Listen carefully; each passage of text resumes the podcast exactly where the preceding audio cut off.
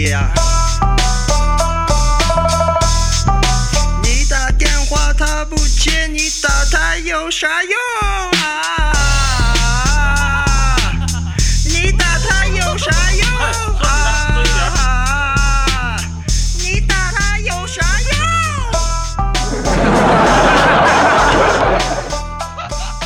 阿郎，你电话响啦？我我我哪有时间？没看我正吃鸡呢吗？哟，厉害了我的狼！大家好，这里是厉害了我的狼，我是阿狼。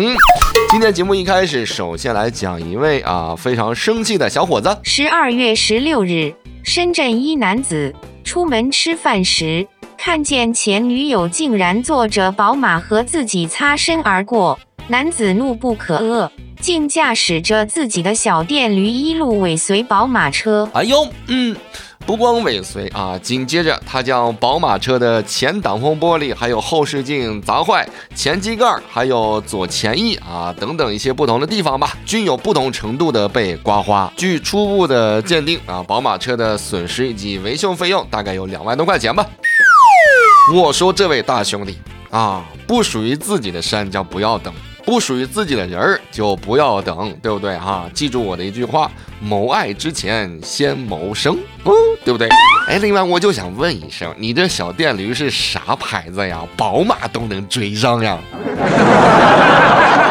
哎，你说就你这性格，搞不好呢，非得进去住两天，对不对？你看下面说到一个关于监狱的事情啊，江南景哥的微博晒出甘肃庆阳某网友的朋友圈，热烈庆祝。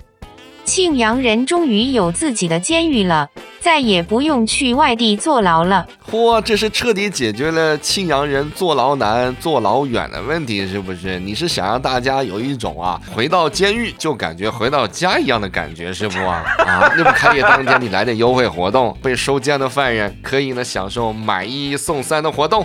判一年坐三年，判三年坐九年，对吧？还办个会员卡得了呗，家庭成员享受同等优惠，一张卡全家通用啊！你说你调皮不？嗯。好吧，节目最后这条新闻，让我们来关注一位这个让人心痛的代驾师傅。十五日晚上，李先生喝酒后用滴滴出行叫了代驾柳师傅，坐在快速行驶车上后座的他。突然发现车辆处于无人驾驶状态，定睛一看，司机已经无声无息，没有一丝反应。嚯！李先生呢，从后面呢出手制动啊，及时停下了车辆，下车查看之后呢，发现代驾师傅竟然离奇死亡。目前，李先生和代驾公司的谈判还在继续进行。嗯。这条新闻让人感觉有点心酸呐，尤其是代驾师傅，你看人家哈给套好的这个椅套，还有戴在手上的白手套，感觉他是一个专业而且细心的人儿啊，四十多岁，嗯，这是一个上有老下有小的年纪，这又是谁的父亲、谁的丈夫、谁的儿子呢？啊，又是哪家的顶梁柱呢？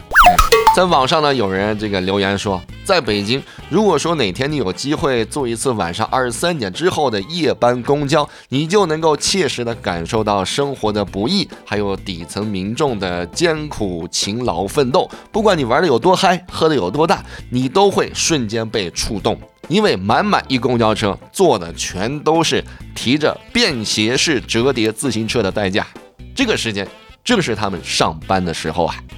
所以说，生活从来都是不容易的，各位努力加油。嗯，好，我是阿郎，这期节目就先到这里，大家可以在手机微信的公众号里来搜索“我是阿郎”，点关注。